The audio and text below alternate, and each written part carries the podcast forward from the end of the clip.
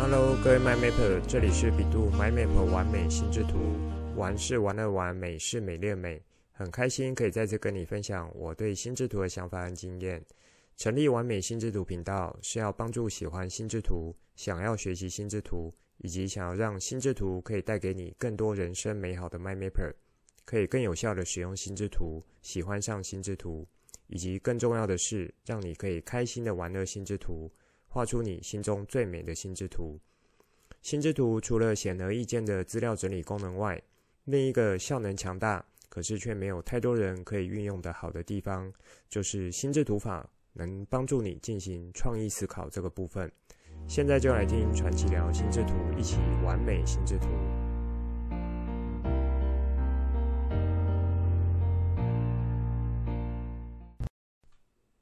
不知道有没有眼尖的 MyMapper 发现，这周我没有在脸书 po 文，不知道有多少人会想要每周去看一下我分享的心智图。那有哪一些切入的角度，或是说有让你触发新想法的地方？其实呢，因为这一周我去上课了，就是去当学生上课，因为这个课程非常的充实，每天回来都还要整理资料，进行小组讨论，隔天又有一些新的任务要准备。以及呢，我在学校课程还没有告一段落，所以在这一周实在是无法抽出时间来准备发文。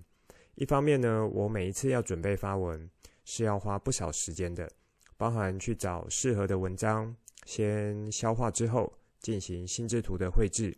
如果是使用软体来画的话，前前后后就要差不多三小时左右来搞定这一篇 po 文。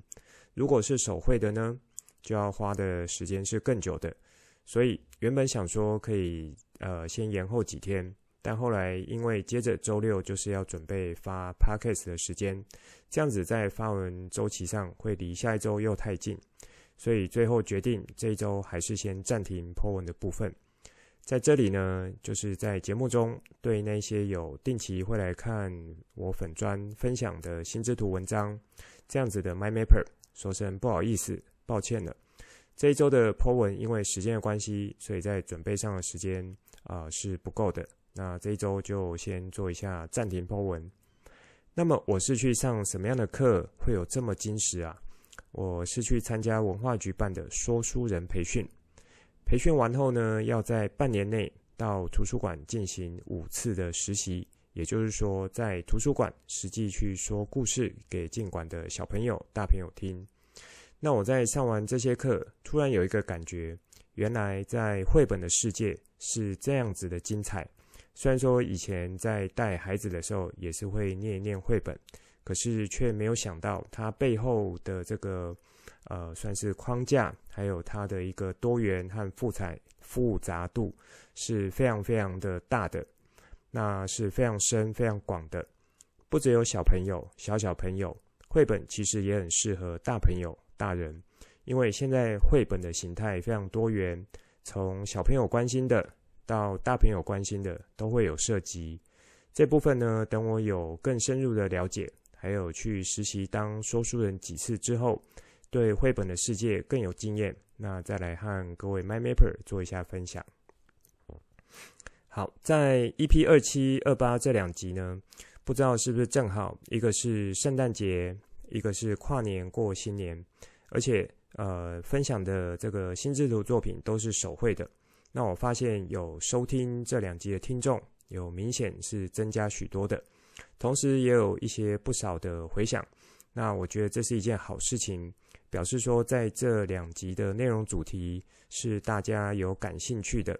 以及说对手绘心智图的认识，还有想要了解的人呢，其实也是蛮多的。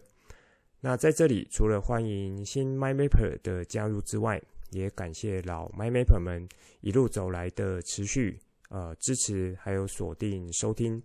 还有呢有持续把这个频道转给你认为是对他有帮助的亲朋好友。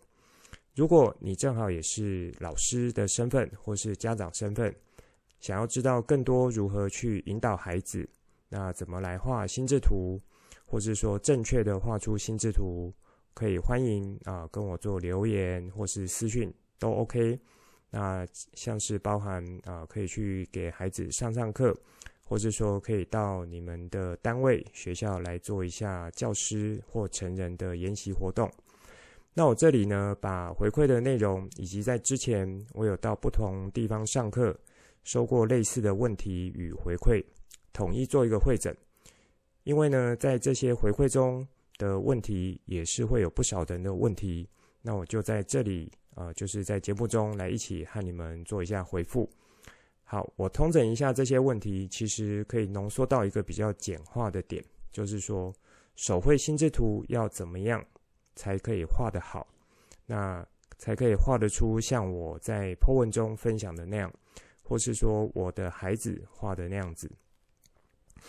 这个答案呢，其实在过去的节目中都有提过好几次，只是大家不见得会把这些原本可能呃是看起来像分解动作技巧，去一气呵成的用上。这其实就是在节目中提到过的。当这些每一个拆解动作都知道也学起来之后，再来就是要用综合运用的方式去把它用出来。那应该要怎么做呢？好，有没有 MyMapper 可以帮我做个回答？答对了，就是要常去画，尤其是手绘的方式来做练习，以及呢，呃，从开播几集就一直提到的，要把心智图法这一项工具当作是一个思考工具。以及把它融入到你的日常思考活动中。好，还有呢，在上一集特别提到的，可以强化手绘心智图的三个方向，分别是纸张的尺寸、二阶段式的练习，以及可以加入实验精神这三个角度。如果你是刚加入了 MyMapper，可以回头去听一下 EP 二十八集，其中在实验精神这里。可能会是许多人比较卡住，或是说跨不过去的地方，这很正常。因为当初我学心智图的过程，这些路我也有走过。那么，我们就来再加入实验精神这个部分，再做一下展开。这里呢，可以从几个点来帮助你去跨过这道门槛。第一，去对这个基本规则掌握度呢，可以再做更深一点的。这里可以用一个方法，叫做小步试错。什么意思呢？你们还记得我有提过迷你心智图这个技巧吗？如果忘记的话，就可以去听 EP 二十五，听讲笔记这一集节目，会比较有完整的了解。在这里，我们一起定义一下，那你要做实验精神这个方向的一个算是练习，目的是什么呢？就是为了要帮助你有更好的可以用手绘方式画出心智图。以及呢，这一张心智图不是只有看起来好像很漂亮，还要有效果，对吗？那么从初学者进化到老手，再到高手的阶段，就是要不断的往高手状态去迈进。因此，迷你心智图呢是很好可以来帮助你，以比较没有压力的方式进行实验，一次去实验一种你认为要加强的基本规则。举个例子。啊，比如说你要练习关键字技巧，那么你就可以在每一次看一段文章之后，尝试在这段文章旁边去长出一个迷你心智图，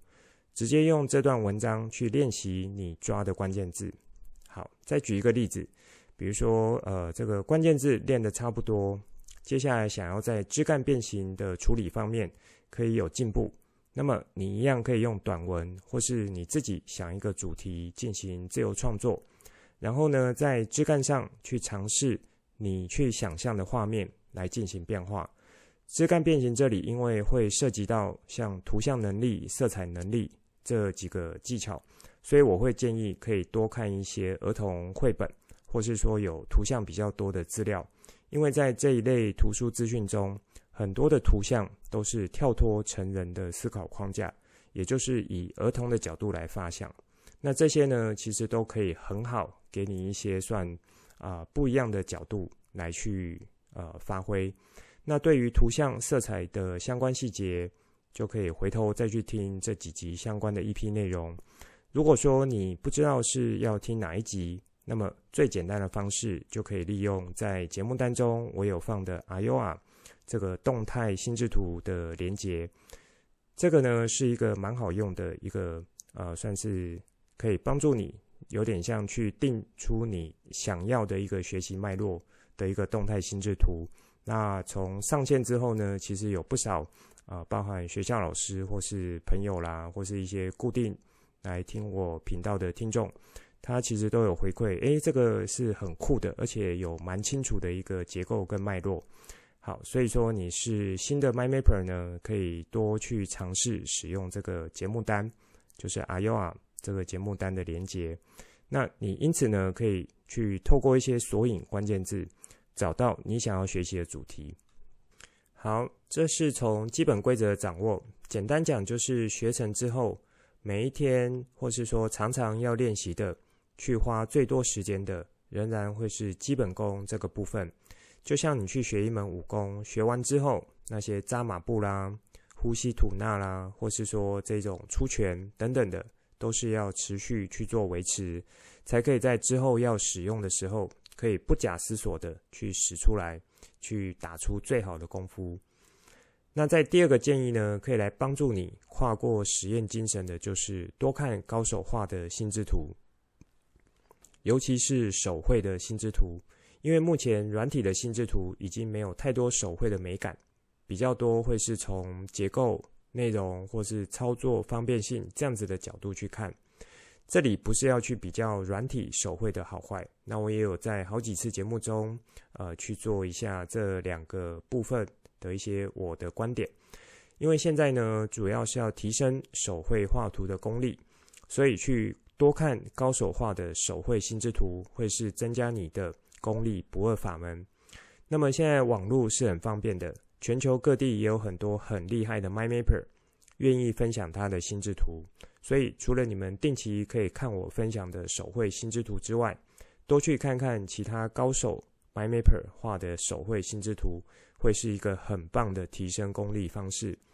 从这些高手中的结构安排啦、中心主题设定、色彩运用，或是图像选用，还有像枝干阶层的一些安排，都会是一个观察重点。那最后可以提供给你在实验精神这个阶段。能够加速进步的方式，就是直接找高手做学习。除了说你们愿意来留言，或是说把有画的心智图和我做一些分享，那让我提供一些我的角度和意见之外，如果呢我正好呃有开一些线上课时间，我会把它抛出来。那你的时间也刚好有空，就是很欢迎你一起来享受心智图的美好。好那以上呢，算是先花一点时间来展开关于如何在手绘心智图的技巧做一个精进。最近呢，家里小朋友借了一本《未来少年》，是去年十一月期的，呃，我记得期数是一三一期。好，封面就写着说：“发现你的超能力，创意思考。”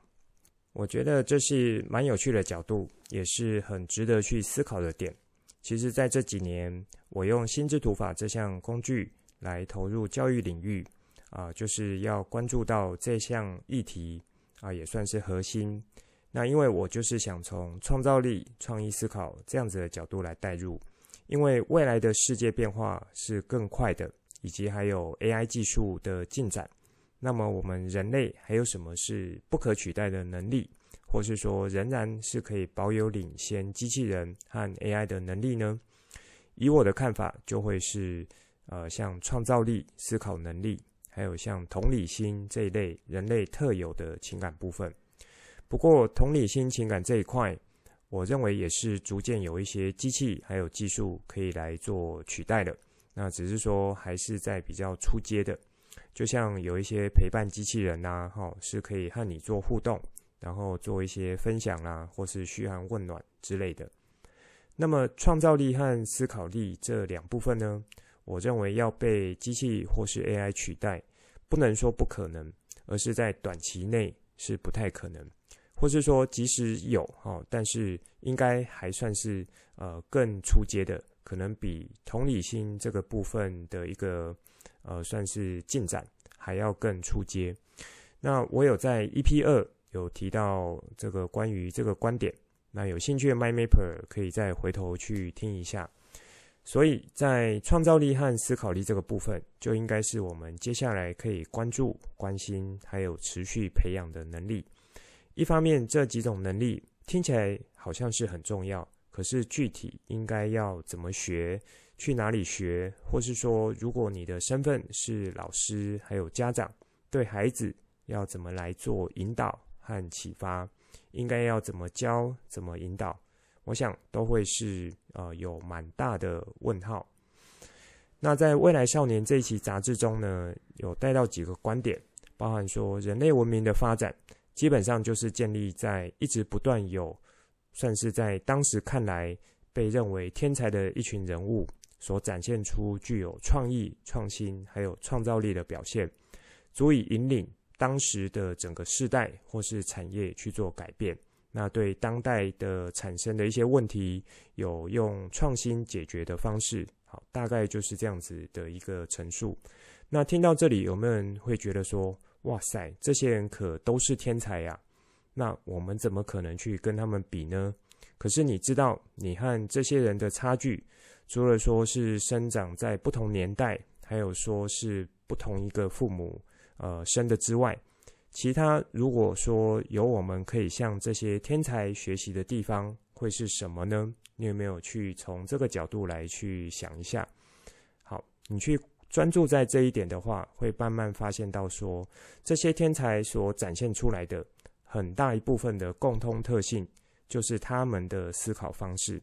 也可以说是思考能力。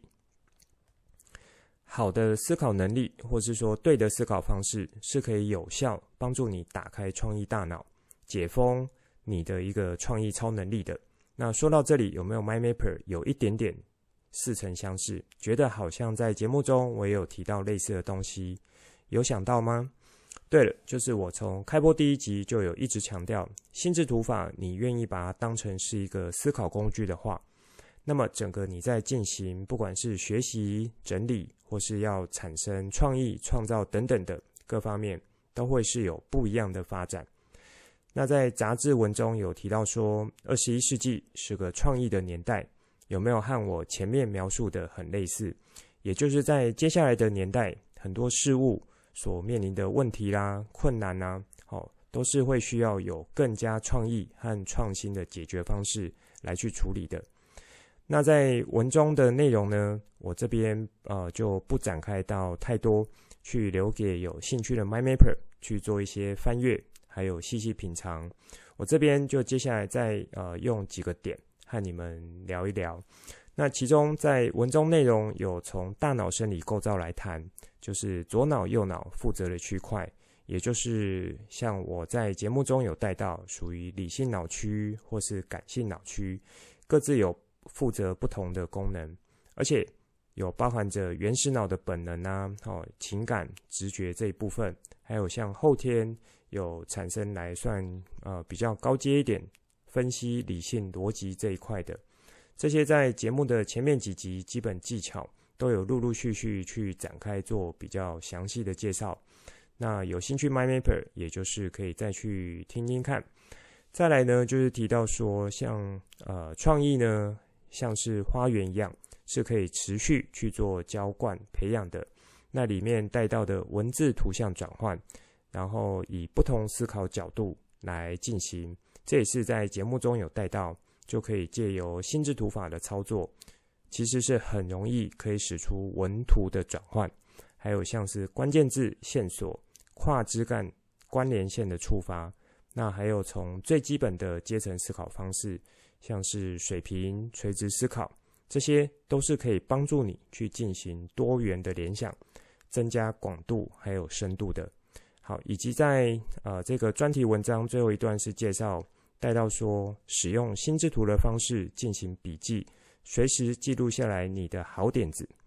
这里呢，你就可以去对照一下我节目中有常说的一幅好的心智图作品，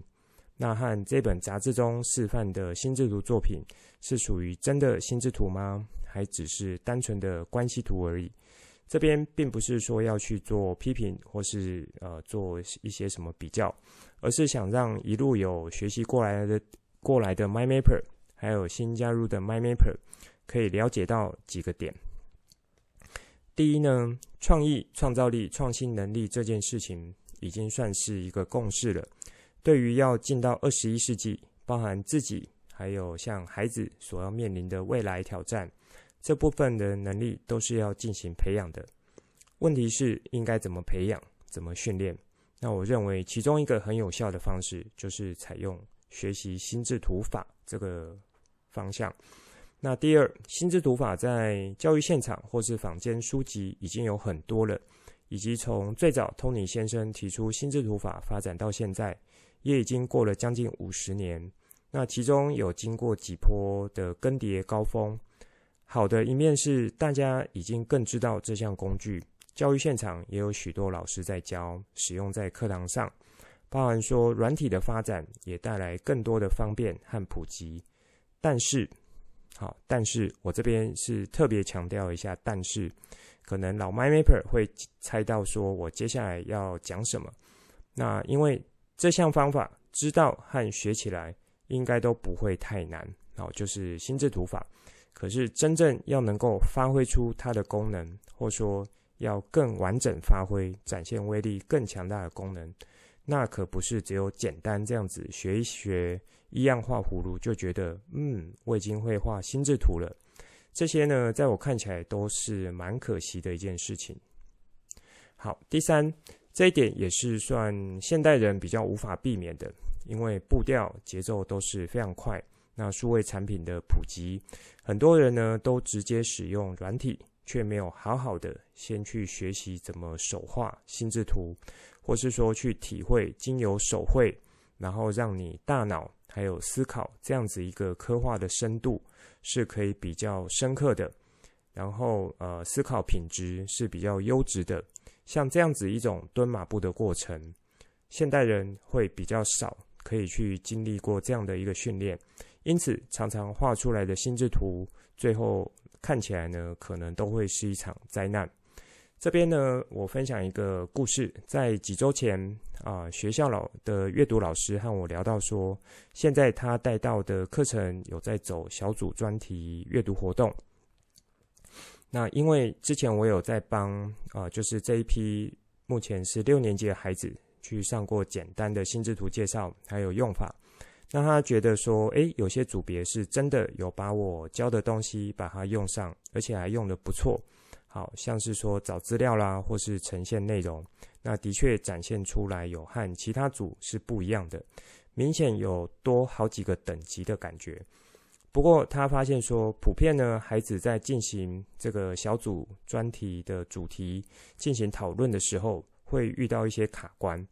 呃。所谓卡关的意思是不是题目定定得太大无法聚焦，就是定得太偏，可能连资料要从哪边收集都还不知道，完全就是依照他们怎么想就想怎么做，好像觉得诶，专题就是很简单的样子。好，所以呢，他就这个老师就邀请我再花一点时间，就是给这群孩子示范一下，可以怎么从心智图这个工具来帮助做这个主题定义。那定义出来的主题也是很适切，来作为这个阶段进行专题小组讨论来做进行的。那么我就使用心智图法中的水平思考，先帮助他们做一些发散，再来使用分类技巧进行收敛聚焦，去提取更上位阶的概念，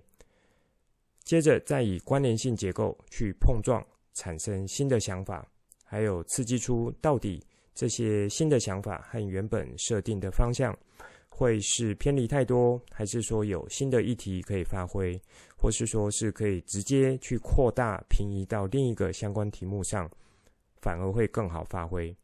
好，就是经由这样子的一个过程，来帮助这些孩子去更呃，算是更清楚怎么透过心智图来帮助他们进行专题小组的一个进行。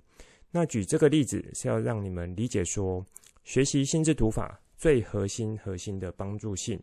我认为就是在思考能力的提升。你的思考能力提升，你的创意角度就会多元。那创意角度多元，创意技巧也就跟着上来，就是这样子一层踏着一层上来。和原本认为说，诶，好像不知道应该怎么有效学习或是引导创造力。这样子的一个状况比起来，透过心智图法是可以比较有步骤，或是说有系统的去把这些能力一步一步建构起来的。好，不过这里这里呢是有一个前提在的，你画的心智图是要能够遵守完整规则的，以及你的基本功要够扎实。那这样子整体运用起来，才可以发挥出这些比较好的能力。就像我一直有用一个比喻，就是说，心智图法就像一把威力强大的武器，那就只有一个按钮来控制发射威力的力道。考验的呢，就是你按下按钮这样子的一个力道，出来的威力就会有不同。那这个按下去的力道，就很像是你的思考力道。你的思考力道越细致，你能发挥出心智图法的效果就会越完整、越强大、越多元。在心智图创意思考术这部分内容呢，那我其实有许多可以和你们聊的地方。在这里，我先简单从我看到的现象以及一本杂志的封面主题来聊。接下来几集会和大家聊比较多如何具体使用心智图法在创意思考这部分。这其实也是我呃，就是算一贯带节目的角度，先求观念的厘清、观念的确认还有清楚。再来学技巧方法，才会是最有效的、最扎实的。好，以上就是这一集想分享给大家的内容。最后帮大家整理一下这一集的重点。这集一开始是先做一下回应，前面两集关于手绘心智图的技巧再精进，可以怎么来操作？其中在呃手绘心智图很好可以展现实验精神这一部分，我做了一下展开。我提供有三个角度可以再强化这部分，也算是可以强化你手绘能力的方式。第一是采用迷你心智图，用迷你心智图去做各种基本规则的尝试和实验，包含像关键字啦、图像啦、阶层安排，还有其中变形枝干，因为涉及比较多图像和色彩经验，就可以啊、再去看看像儿童绘本，或是说再回头去听。和这几个主题有关的单集。那第二呢，是多看高手画的好的心智图作品，去细细品尝、品味，还有观察高手在不同的地方是怎么去做处理的。中心主题怎么处理？关键字怎么处理？图像、色彩、关联线又是怎么处理？等等的。那除了说网络上会有一堆世界各国的好手之外，我的脸书 po 文也是很值得各位来做观摩学习的地方。当然，更欢迎你有画好的作品，或是说有操作上卡关的地方，可以来和我做互动。第三就是找高手学习，包含说听我的 podcast 啦，好，看我的分享文章，或是说我有开课的时候，很欢迎你来做上课的动作。接着下半段就是和你们聊，我从一本杂志看到了引起感兴趣的主题，认为未来的时代创造力、思考力这几个关键字会一再的被提起。那也和大家聊了一下我对于 AI 时代、机器人时代来临，人类如果还想保有竞争能力，这样子的一个角度会是什么？那我就是从这本杂志的内容来去分享我个人的几个角度还有看法。